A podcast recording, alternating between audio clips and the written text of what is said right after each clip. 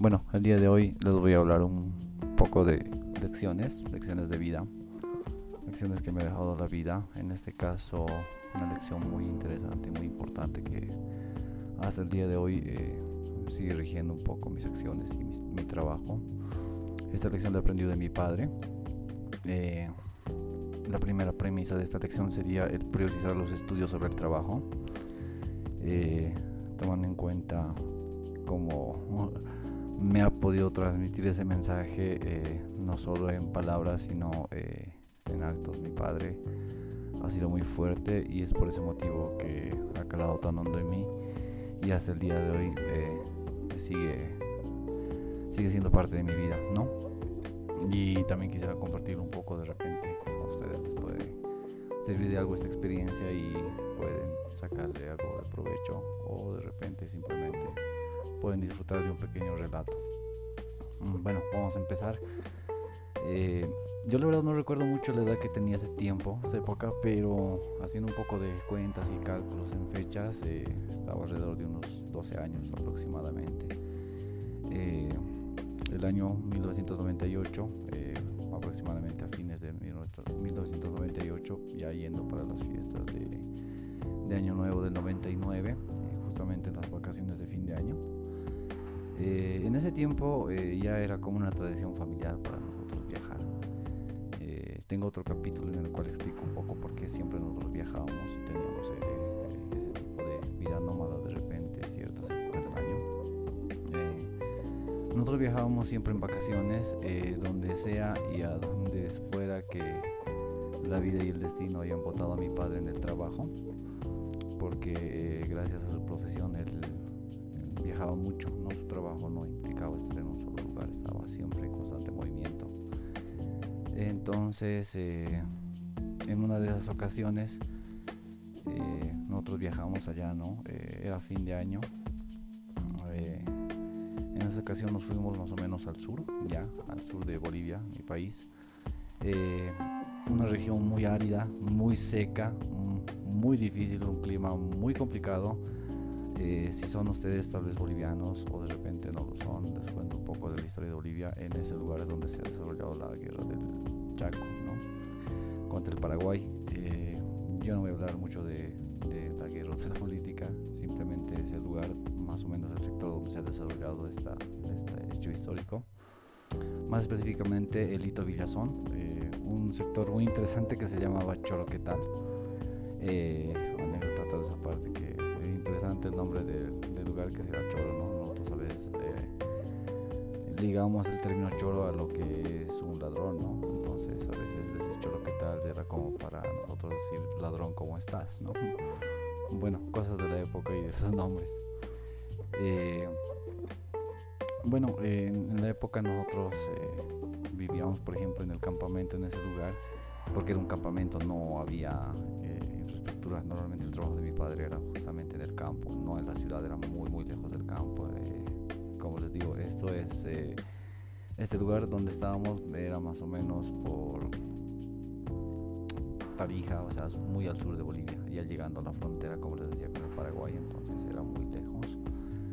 Eh, vivíamos en un pequeño campamento, eran carpas. yo realmente admiro mucho a mi madre porque ha sido muy querida en el pasar del tiempo y, poder sobrellevar todas estas situaciones que no sé si cualquier mujer podría estar soportando vivir en carpas en el campo, en bichos y demás, ¿no? Pero bueno, ese punto aparte. En, ese momento, eh, nosotros normalmente viajábamos, para mí era un disfrute, era genial esa época porque eh, al ser mi padre ya en, esa, en ese tiempo encargado de lo que eran los trabajos, eh, a mí me mandaba con con los empleados, con, con los trabajadores. Y era un disfrute para mí porque hablaba con ellos, tengo muchas historias, anécdotas con, con muchos personajes que he conocido alrededor del, tiempo, eh, de diferentes lugares y sectores. Entonces me encantaba, me encantaba a mí eh, salir con ellos porque hablaba con ellos, conocía más, porque ellos se reunían más en el campo, a veces eh, caminábamos por calles de ciudades eventualmente también si bien era lejos el trabajo, pero hay pueblitos, lugares, eh, lugares urbanos ¿no? que hay que visitar a veces, hay que también me encantaba ver a la gente, conocer a la gente, las tradiciones. Eh, me encanta también el clima cálido, por ahí era un poco cálido. Entonces yo estaba chocho, ¿no? Eh, de viajar. Resulta de que en ese tiempo, eh, no sé, no recuerdo la verdad si es que por algún motivo en específico fue la lección, no sé si se renegara a mi padre o a mi madre, no sé si simplemente querían darme la lección de vida o de repente simplemente se dio la ocasión. Pero apenas llegado, Mm, yo no hablaba mucho con mi padre y él me dice eh, tenemos que hablar. Me parece muy raro porque uno que no hablaba mucho con él y dos de que las pocas conversaciones que teníamos eh, resultaban un poco incómodas eventualmente. Entonces eh, yo accedí y le digo sí pa qué pasa. me dice sabes qué tú siempre que vas al campo con nosotros conoces cómo es el trabajo, no te quieres ganar unos pesos mientras estás acá yo les recuerdo que tenía ese tiempo 12 años, ¿no? Y yo le digo, eh, bueno, tampoco le podía decir que no a mi padre. Y le digo, claro, claro, ¿por, qué no? Te puedo ayudar. Y me dice, no, no, no vas a ayudarme, vas a trabajar para mí, yo te voy a pagar. Eh, vas a estar aquí aproximadamente unas dos semanas, pero sin tomar en cuenta fines de semana que lo vamos a pasar en familia. Entonces, van a ser como unos 8 o 9 días que vas a trabajar.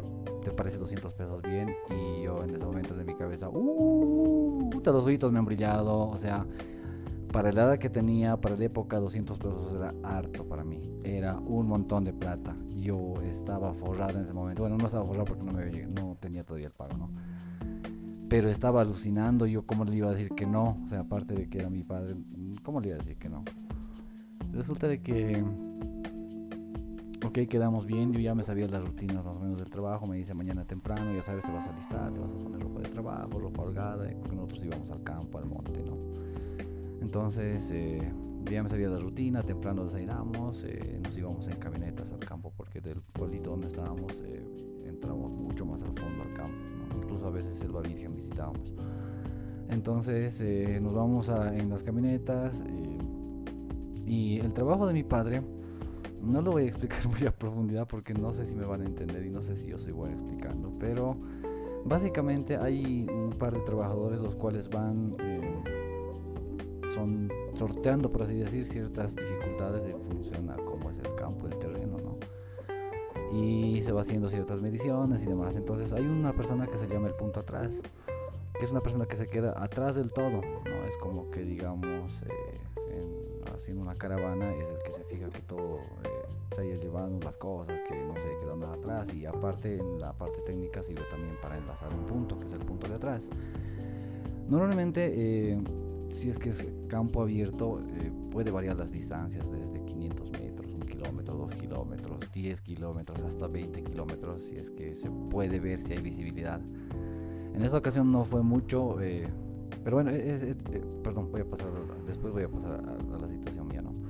Entonces resulta de que esta persona que se queda atrás, tomando en cuenta que es la distancia muchas veces es muy larga, y se necesita personal eventualmente, entonces eh, una camioneta va por la persona. Va a recogerle, le vuelve a traer y le deja nuevamente en el punto, en el punto donde están los de adelante, por así decirlo, y estos se van más adelante. Y así más o menos se va avanzando, avanzando, porque el, el trabajo que se estaba haciendo en esa temporada era una carretera, era un camino, entonces teníamos que ir avanzando para adelante, para adelante, ¿no? Entonces... Eh, Resulta de que el punto atrás normalmente eh, se le da siempre a los novatos porque no consiste de mucho mucha tarea, no te quedas atrás, esperas a que todo el mundo se vaya, haga sus cosas, en algún momento te, llaman por, por, radio, comunicación, y te dicen que te pares en un punto agarrando un jalón, lo que es una especie de varilla, y estás ahí un buen rato y te dicen ya otra vez y te leen un par de veces y te dicen ya ok, te puedes venir, revisa que no haya nada, no hayamos dejado nada atrás, entonces va a venir la camioneta por vos, okay entonces normalmente ese es el trabajo, ¿no? Y me dice, vas a hacer punto atrás, ok, perfecto, para empezar está bien. Eh, y resulta que en este, en este lugar, porque yo no, no, conocía antes el lugar, habíamos llegado recién, eh, había sido todo despejado, era todo totalmente despejado. Eventualmente eh, íbamos a sectores donde era un poco monte, un poco selva y había pues árboles, había cosas, incluso riachuelos donde si hacía calor te podías mojar y refrescar. Entonces, pero esto no, esto era un desierto, un chaco, por eso también en un inicio recalcaba que este era donde se ha hecho la guerra del Chaco. Si ustedes saben un poco de la historia de Bolivia, eh, este lugar es muy jodido, ¿no? Hay algunas historias que cuentan que no había agua porque no hay agua en el lugar y digamos, para paliar la sed, lo que los soldados hacían era tomarse su propia orina. Eh, y así, cosas como esas, ¿no? De que se morían de sed, de que las el calor llegaba a 40, 42, 43 grados y no había dónde resguardarse del sol, menos agua, es súper árido el terreno, entonces jodido, ¿no? Y es despejado, justamente, por lo que es árido es súper despejado, no hay vegetación, no hay nada. Yo la verdad pensé que iba a ser como los trabajos tal vez anteriores, que punto atrás no era tan lejos, ¿no? 400, 500 metros y tenías donde refrescar. En este caso no, era un desierto básicamente eh, y recuerdo de que mi padre en esa ocasión estaba siendo de, encargado de la brigada, entonces él se iba adelante. Y lo primero que hizo cuando me dejó en el campo, me dio el, el, jalón, la varilla esa que les digo, y me dio un handy. Para mí a esa edad un handy, un radio comunicador era pues como un juguete. Yo alucinaba, peor todavía, puta, me van a pagar y me están dando un radio. Uy, yo estaba feliz. Y me recordaba y me decía, vas a tener cuidado porque esto es un instrumento de trabajo. No estás jugando en este momento y estás trabajando para mí. No eres mi hijo, eres mi empleado. Así que si algo le pasa a ese radio, sonaste vos así. Entonces yo ya tenía con un poco de responsabilidad sabiendo que me iba a pagar, ya también, sí, sí, no, no pasa nada. Con la radio, alucinando, súper feliz, todos se van y yo le digo, no, eh, me van a, va a volver la camioneta por mí, ¿no? Y, me dice, sí, sí, ok. Eh, resulta de que pasa un buen rato, estoy en la, eh, pues en la intemperie, en medio del desierto, con un sol abrasador, como les digo, a eso de 30, 32 grados aproximadamente, más. Eh, sin nada con qué acogerme porque la verdad es que ni un sombrero me había llevado y muy descuidado, no hice caso ni a mi madre, ni a mi padre, ni a nadie que me dijo, llévate un sombrero, llévate un sombrero y yo no hice caso, entonces estaba súper jodido del calor, súper laxado y justo me llaman, que vamos a hacer punto atrás, que bla bla, bueno, pum. Espero, espero, me hacen mis mediciones y me dicen ya 20 y yo les digo ¿por qué? Está muy lejos. Y cuando me di cuenta, sí, efectivamente estaba muy lejos. Eran aproximadamente unos 4 kilómetros, no, 3 a 4 kilómetros de distancia donde estaban ellos. Y ahí ellos tenían los termos de agua, tenían todas las situaciones, digamos, como para por lo menos refrescar algo, la comida y demás. Eh, yo en mi vida había uh, sentido un hambre, por así decirlo, de, de alguna actividad física. O sea, yo he tenido que empezar a caminar, me he desgastado tanto a esa edad de que eh, era como que todas mis fuerzas se me han ido, tenía mucha, mucha hambre, en ese momento me ha dado mucha hambre, en ese momento he recordado tal vez algunos desayunos que he dejado a mi madre en la mesa cuando me decía toma, toma, y yo no, porque tal vez no me gustaba o alguna situación, yo le decía estoy apurado o algo. Eh, me vino mucho a la mente y esa época aún tenía 12 años y fue muy fuerte, una de las primeras experiencias de, de hambre que tuve. Pero tengo como como soy, terco como me criaron, terco como en algún, en otro capítulo también eh, les voy a dejar en abajo cuál es el capítulo en el que cuento, porque creo que soy tan terco. Eh, y, también va por estas épocas en, las que viajábamos mucho por, por, alrededor del país en lugares un poco inhóspitos y complicados, ¿no? Eh, yo terco como era, dije, no me van a ganar, no voy a decir, voy a caminar. Y empecé a caminar, empecé a caminar, un poco a desfallecer, hablaba por radio, decía, por favor, mándenme. Y mi papá me llamaba y me decía, ¿sabes qué? Estamos trabajando, no nos molestes. Es más, apúrate porque necesitamos gente. De una vez, apura, apura. Y me colgaba, y me colgaba. Y me decía, voy a cambiar de frecuencia, así que ni te molestes en llamarme, más bien quiero que no estés aquí, quiero verte aquí, no quiero escucharte en la radio.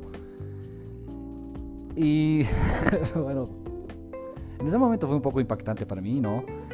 Eh, de que normalmente cuando yo iba en vacaciones, eh, si bien mi padre no era el, un amoroso ni alguien que me trataba, digamos, de la mejor formal, pero tampoco era una persona que que me trataba tal vez como a su trabajador. En ese momento eh, recordé que me dijo eso, ¿no?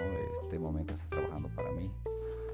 Y un poco consciente y consciente justamente del trabajo que hacía mi padre porque realmente se sacrificaba mucho. Yo veía cómo se sacrificaba y era complicado su trabajo y, por ende también eh, esa es otra lección tal vez de repente que él me dejó el trabajo muy duro que él hacía en el ejemplo más allá de palabras, eran actos que me dejaban, yo veía como él amanecía trabajando y demás. Entonces eh, dije, ¿cómo no? Voy a continuar. Y me la batí, me la batí y esa fue una de las cosas ¿no? que pasó. Eh, me dejaban atrás eh, a la hora de comer igual. comían súper rápido, yo a veces no tenía ni tiempo de comer porque estaba llegando de atrás. y fue una, una, experiencia eh, entre interesante y complicada, ¿no? Porque también a la vez eh, el mismo personal de mi padre un poco también se apelaba de mí, como que me ayudaba, me hablaba.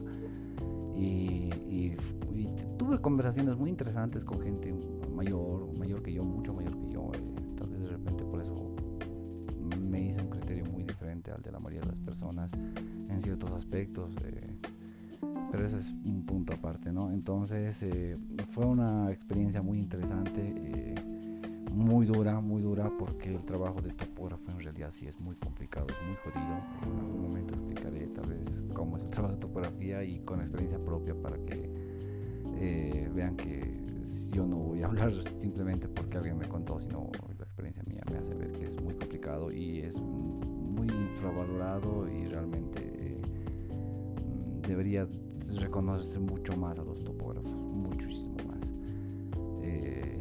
como un ingeniero civil que realmente no, no, apreciamos nosotros lo que es no solo a la persona como topógrafo, sino el trabajo de topografía en general que nos genera tanto. Eh, o sea, es, es bien jodido es bien increíble las cosas que se pueden hacer con topografía, pero es igual es otro punto aparte. Bueno, resulta de que llega el final de los ocho días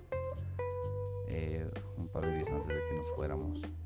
Y yo en la, en la semana, entre tanto que trabajaba, cuando llegaba, llegaba hecho mierda, a veces llegaba muy imputado, porque no, o sea, no, no me gustaba que me traten uno tan mal, eh, dos, que, que realmente era muy cansador y muy exhaustivo ese trabajo, el trabajo físico, ¿no? O sea, eh, de realmente como que ganarse cada peso, ¿no? O sea, en ese momento cuando pensaba en los 200 pesos, ya no pensaba yo en gastármelos. Porque lo, que yo decía la primera vez cuando me dijo 200 pesos, a mí me brillaron los ojos y decía, uh, me voy a comprar unos juegos de computadora que en ese tiempo, bueno, un juego trucho, que me avergüenza un poco decirlo, pero sí, era lo que teníamos en la época. Eh, costaba 70, 80 bolivianos, que ya era caro, ¿no? Un original estaba en dólares, olvídate, peor todavía. Entonces, eh, yo era muy fan de los juegos y, decía me voy a comprar un par de juegos con esto, eh, alucinaba, ¿no? Eh, pero después de esta experiencia y entre las semanas que pasaban yo hablaba con mi madre y yo le decía, eh, no, ella me preguntaba, ¿no? ¿Estás bien? ¿Cómo estás? Porque notaba que estaba fatigado, que estaba enojado, que, que incluso en algún momento a veces dejaba de comer, llegaba tan cansado que ni cenaba y directo a dormir me botaba sin ni me bañaba, nada, estaba muy cansado. Y mi madre me decía, es jodido, es complicado para que veas que tu papá tampoco es que viene de vacaciones todo el tiempo. Cambia su, horario, cambia sus cosas cuando nosotros venimos aquí. Eh, y en su día a día eso es lo normal, lo que él hace, me dice. Entonces tienes que entender también que el trabajo es así, uno se tiene que ganar los pesos. Así que no es fácil ganarse la vida, hijo. Así que continúa, continuamos, decía, ¿qué podemos hacer? Y, obviamente no le decía yo, le decía, no le vas a decir a mi padre, por favor, que hemos hablado, quería parecer muy, no sé, muy marica ya, o perdón la palabra, o perdón el término, no, quería parecer, digamos, eh, alguien que, que, va llorando donde mami, digamos, a la primera que, que, tiene un problema, ¿no? Pero tampoco podía no contestarle a mi madre cuando me preguntaba. Pero llegaron al final los ocho días, eh, parte mía decía, por fin, por fin, eh, normalmente cuando llegaban estas épocas yo no quería irme, en esta, en esta ocasión sí ya quería irme. Eh, cuando pensaba en los 200 pesos ya no pensaba en gastármelos, decía, no sé, tengo que hacer algo con esto, pero no, no lo puedo despilfarrar porque eh, no mames, me ha costado demasiado, o sea, ha sido muy jodido, físicamente sobre todo, ha sido muy complicado. Eh, psicológicamente también me ha pegado muy fuerte el hecho de ver cómo realmente es un trabajo, un trabajo, porque eh, el hecho de que mi papá me haya tratado tal vez un poquito mal, a mí no significa que eso sea mal, o sea, para mí era mal porque era un niño y a mí me trataban tal vez de repente como un niño ese tiempo, ¿no? Eh, pero ver directamente el trabajo, porque yo veía a veces cómo les reñían, les puteaban a la gente y, obviamente como niño ni, ni, opinaba ni decía nada, pues, me iba y me venía, ¿no? O sea, no era algo que yo notara o, o que tuviera relevancia para mí, pero ya después de eso sí, sí, sí, sí tuvo relevancia, entonces yo me daba cuenta que es complicado, es complicado trabajar. A veces eh, tu jefe puede ser muy buena onda, muy buen tipo, porque mi papá es muy buena, muy buen tipo, pero también es muy correcto en, el tema del trabajo y a él le gusta que se hacen las cosas bien. Y cuando haces las cosas mal, obviamente te va a llegar el putazo, ¿no? Él tampoco gritaba o puteaba por porque sí. Y de repente a mí no es que me haya tampoco gritado, simplemente me ha tratado como tal vez cualquier empleador trata a sus empleados, ¿no? Yo creo que en esa parte estaba eh, un poco la, la, primera parte de la acción que me quería dar, ¿no? De que pues, la vida no es fácil, lo mismo me decía mi madre, o sea, la vida no es fácil. Eh, y a esa edad de, de repente sí, sí, fue muy choqueante, ¿no? Pero bueno, llega el fin, fin de los ocho días, eh, justamente era fecha de pago, eh, no me iba a pagar a mí solo, era ya para las fiestas de fin de año, porque nosotros pues, teníamos que, o sea, ya era fin de año, era fiestas de fin de año, ¿no? El feriado de fin de año. Y eh, nosotros justamente pasábamos fin de año y pasábamos, ¿qué te digo yo? Unos dos, tres días más y ya nos volvíamos ciudad de origen, ¿no? Entonces ya era lo último que yo iba a trabajar, yo no iba a trabajar más, entonces, y la gente también necesitaba su último pago para pasar su, su año nuevo, Entonces, eh, me paga, pum, y me pregunta, me dice, ¿cómo es? ¿Qué te ha parecido la experiencia? Yo dentro de mi cabeza, puteando, no,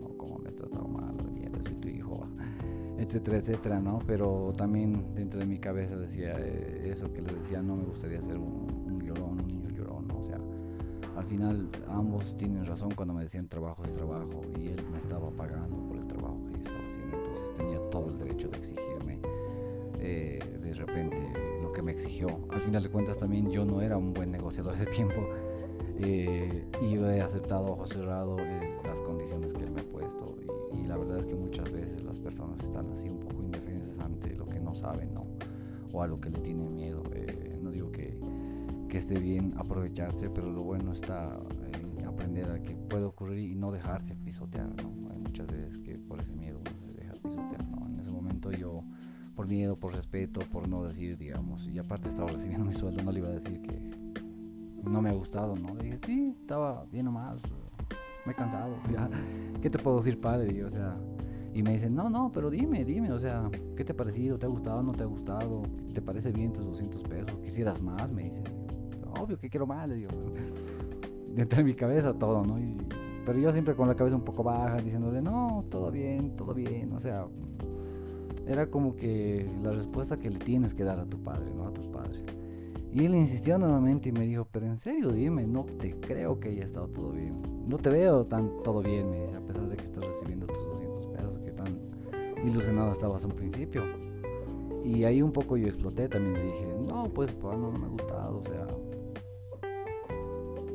me ha tratado mal, eh, me ha sacado la mierda, he hecho un montón de cosas, eh, pues, llegamos muy tarde, nos levantamos muy temprano, no tenía a veces tiempo de comer, o sea, me he empezado a quejar por todo, ¿no?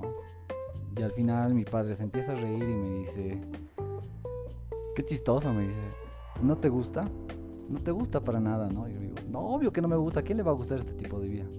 Y ahí fue la, frase que, me quedó para toda la vida. Entonces estudia. Estudia si no quieres vivir o trabajar como un obrero toda tu vida. Porque si no vas a estudiar, no vas a hacer algo en la vida, no te vas a instruir, no vas a ser mejor que las demás personas, vas a acabar como el resto, como el montón. Y el trabajo del resto del montón es así. Es jodido, es complicado y es duro. Así que, tu cabeza. Vas a trabajar tu cabeza si no quieres trabajar tu cuerpo. Estudia, estudia, estudia, estudia. En ese tiempo eh, yo la verdad no pensaba ni siquiera en la universidad, eh, no pensaba en el futuro, era un niño de 12 años, 12, 13 años. Pero sí, gracias a que viajábamos tanto, eh,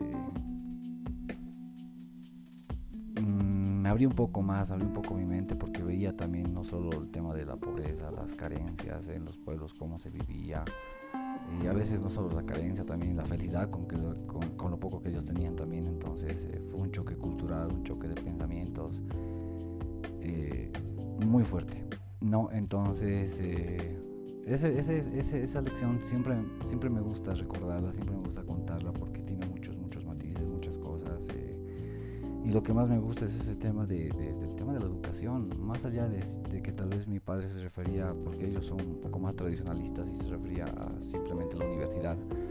Eh, yo creo que hay que instruirse en toda la vida, hay que seguir instruyéndose siempre. En la misma universidad te dicen, no, uno nunca deja de aprender. Y uno piensa que es, eh, no sé, una maestría, tal vez eh, otra carrera similar, pero no, nosotros tenemos que aprender todo en la vida. Llevar nuestra vida es un aprendizaje constante. Eh, desde saber manejar tal vez de repente nuestra vida financiera, nuestra vida amorosa, nuestra vida laboral. O sea,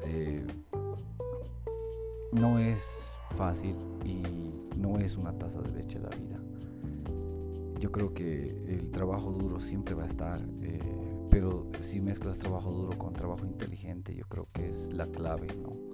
Entonces, eh, eso es, eh, para hacer un trabajo inteligente tú tienes que prepararte, tienes que adelantarte, tienes que aprovechar las nuevas herramientas. Hoy en día que estamos con el boom del Internet, que ya bueno, no es tan boom, porque más antes fue un boom, ahora ya es la vida cotidiana y justamente eso tenemos que aprovechar que lo tenemos a la mano, tenemos la biblioteca más grande del mundo en la palma de la mano, entonces nosotros tenemos que aprovechar eso, aprovechar y, ser un poco diferentes, ¿no? Entonces eh, nos prepararemos, estudiaremos en la vida, no solo una carrera, no solo lo que competa a nuestra carrera. Hoy en día con el internet podemos investigar y averiguar cualquier cosa, de repente nuestra pasión no siempre está en nuestra carrera. Yo voy a ser honesto, si bien la amo la carrera que me ha tocado, amo la carrera que que he tenido, pero ha sido más por orientación de mis padres. Y ahora sí estoy estudiando y instruyéndome como quiero, porque una vez igual me dijeron mis padres, ¿sabes qué? Tú estudias esta carrera y nosotros vamos a estar tranquilos de que tengas algo con que solventarte y después haces lo que quieras, estudias si quieres dos, tres, cuatro, diez carreras. Y siguiendo ese consejo, yo me he preparado, he estudiado, he trabajado, he ahorrado y ahora estoy estudiando otra carrera. Me mantengo solo y trato de sobrevivir. Y no voy a quejarme, me va bien, estoy feliz, estoy tranquilo. Eh, han sido casi 10 años de, experiencia en más de, de, 20 en topografía, que, que, gracias a mi padre y, desde los 12 años me ha empezado a enseñar todo lo que es eh, una, una, carrera muy interesante con la cual yo he podido hacer mucho en mi vida, muchos años y siempre he sido eso, instruyéndome. Yo nunca he sido un topógrafo estudiado porque la mayoría de las cosas le aprendí empíricamente, pero he llegado a un punto en el que muchas veces eh, sabía tal vez un poco más que muchos topógrafos, justamente por eso, porque yo me preparaba, no solo salía de la universidad y me quedaba ahí. Me gusta, me encanta lo que es la tecnología, manejar estos equipos, manejar software, manejar eh, los programas. A mí me encanta todo lo que es la computación, entonces eh, como no he podido estudiar algo que es relacionado a computadoras, eh, he empezado a programar por mi parte, que eso también gracias a mi padre, porque mi padre también programa. Eh, y él me enseñó eso un poco desde su lado, la parte de la programación, por lo menos la base de, verle, porque tampoco es que hayan, digamos, haya tenido muchas clases o algo, sino que él igual agarraba libros y, y los leía. Y yo recuerdo cuando le decía que quiero aprender algo, él agarraba un libro y me decía, ahí está todo. Ahí está todo. Yo aprendí con eso. Yo me imagino que tú también vas a poder. Entonces, eh, ese tipo de lecciones, ese tipo de cosas, esa por ejemplo del libro lo voy a ampliar un poquito más porque es muy interesante también. Eh, entonces, eh, la vida es así, la vida siempre va en constante cambio, hoy en día más, la vida se ha acelerado con el tema de la tecnología tenemos que aprovechar las herramientas que tenemos. Tenemos hoy en día eh, mucha bibliografía a, disposición. las cosas que antes no teníamos las tenemos. Eh, tenemos muchos métodos, muchas cosas. Entonces, aprovechemos. Eh, yo tengo un podcast aparte en el cual hablo de justamente las nuevas tecnologías, cómo uno puede aprovechar desde muy joven, aprender ciertas cosas que te pueden llegar a hacer eh, o a tener ese plus, ya sea en tu trabajo, en un trabajo normal, en tu carrera, en la universidad, donde sea que tú vayas, puedes llegar a tener un plus, siempre una ventaja, una ventaja competitiva, por decirlo, pero si te preparas, eh, si tienes curiosidad y tienes inquietud sobre todo, muchos dicen no tengo tiempo, tenemos mucho tiempo muerto en, movilidad, cuando nos estamos moviéndonos de un lado a otro, eh, al viajar de repente, al hacer cierto tipo de cosas en las cuales no siempre necesitamos poner 100% de atención, pero podemos seguir aprendiendo, ¿no? Entonces, eh, espero que les haya servido. Ah, para mí ha sido una lección muy, muy importante. Tal vez de repente el hecho de que lo haya vivido en carne propia ha sido más, más, más relevante para mí o más tajante para mí. por eso es que lo llevo tan dentro de mi memoria. Eh, y si a ustedes les sirve de alguna forma, eh, espero que sí ya saben, prepárense, nos prepararemos en todo sentido. Siempre es bueno estudiar cualquier cosa, leer cualquier cosa, por lo menos para tener un tema de conversación cuando alguien habla contigo. Nos instruiremos, leeremos un poquito más. Eh, si no somos mucho de leer, veremos un poco más de tal vez de videos de repente en internet. Obviamente siempre tratando de discernir lo que es bueno y lo que es malo, porque se encuentra cada cosa en internet. Y siempre eh, tener un poco la mente abierta, tener la mente abierta de que los cambios no siempre tardan tanto como uno cree en llegar y que a veces los cambios ya están ahí no nos volveremos dinosaurios, no seremos dinosaurios, no nos quedaremos. Eh, el futuro no es mañana, el futuro es ahora y el próximo futuro que venga uh, va a ser peor todavía. Entonces nosotros tenemos que instruirnos, tenemos que, prepararnos. Un, algún libro que les podría recomendar para este tema, para ver este tema, eh, Andrés Oppenheimer, me encanta ese libro que se llama eh, Salve de quien pueda. Un libro muy interesante que habla de cómo muchos de los trabajos se van a ir eh, sustituyendo por máquinas o robots, eh, tomando en cuenta que eh, lo que es inteligencia artificial o machine learning, que es otro tema muy interesante y apasionante, está tomando tanta fuerza últimamente. Entonces, muy interesante, muy interesante como, como dice que el 47% de las carreras se van a ir al carajo. Entonces, y lo dice que es unos 10 a 15 años y uno diría, pues, pero eso es en el futuro, ¿no? Pero de repente imagínate que tú estás empezando una carrera, medicina, por ejemplo, eh, medicina te tomó unos tal vez más de 10 años salir en una, la carrera bien, una buena especialidad como deberías. Y en un futuro es posible que muchas operen muchas cosas, eh, si bien la hagan doctores, pero la hagan de otra forma. Esta, en esta ocasión tal vez de repente la, la cirugía como tal, las cosas la hagan máquinas y el doctor está ahí simplemente para supervisar y para ver o tal vez para un poco, para saber que se están haciendo las cosas bien. Porque al final de cuentas eh, tomemos en cuenta una cosa, que las máquinas o la inteligencia artificial no crea, solo repite, repite procesos y tampoco pregunta si estás bien o estás mal, seguía en función a datos. Entonces hay muchas veces que sí pueden cometer errores y tienen que ser supervisados. Entonces en un futuro, antes de que una máquina perfecta te pueda operar, te pueda hacer todo solo, va a haber una época en la que nosotros vamos a hacer una transición en la cual se van a necesitar personas justamente que apoyen y aporten con conocimiento y con cosas para que estas máquinas puedan irse adaptando y eventualmente hacer tal vez su trabajo solas. Pero es un nuevo campo, es un nuevo nicho. Muchos me decían de repente las, las fábricas nos, nos, nos están reemplazando los robots. Eso hace años atrás ya ha sido ¿no? con la industrialización. Entonces eh, es un patrón que se va a repetir siempre. Nosotros tenemos que prepararnos justamente para lo siguiente. Los próximos trabajos ya no van a ser tal vez físicos, más van a ser mentales. ¿no? Eh, la forma de pensar, las ideas que tenemos, prepararse, instruirse más en temas de conocimiento, de repente un poco de informática, de programación o de mantenimiento de estas máquinas, que eso es lo que va a ser necesario en un futuro.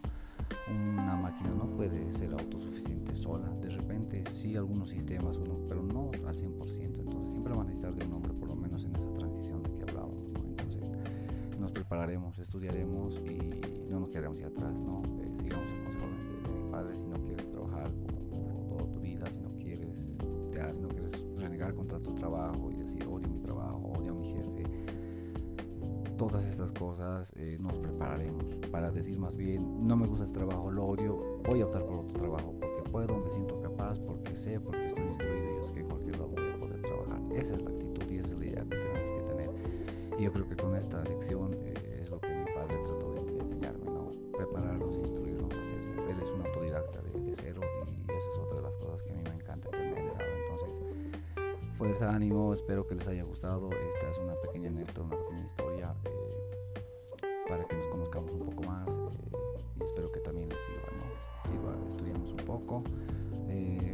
interesantes eh, los voy a dejar abajo en la descripción si es que de repente se me ocurren algunos más, que tengo muchos, pero eh, la verdad no quisiera incrementar un poco más este podcast para una próxima vez o de repente hacemos un, una, rutina o un libro por, por, podcast o dos, ¿no? Entonces, saludos, buenas noches, que estén muy bien y para seguir para adelante siempre.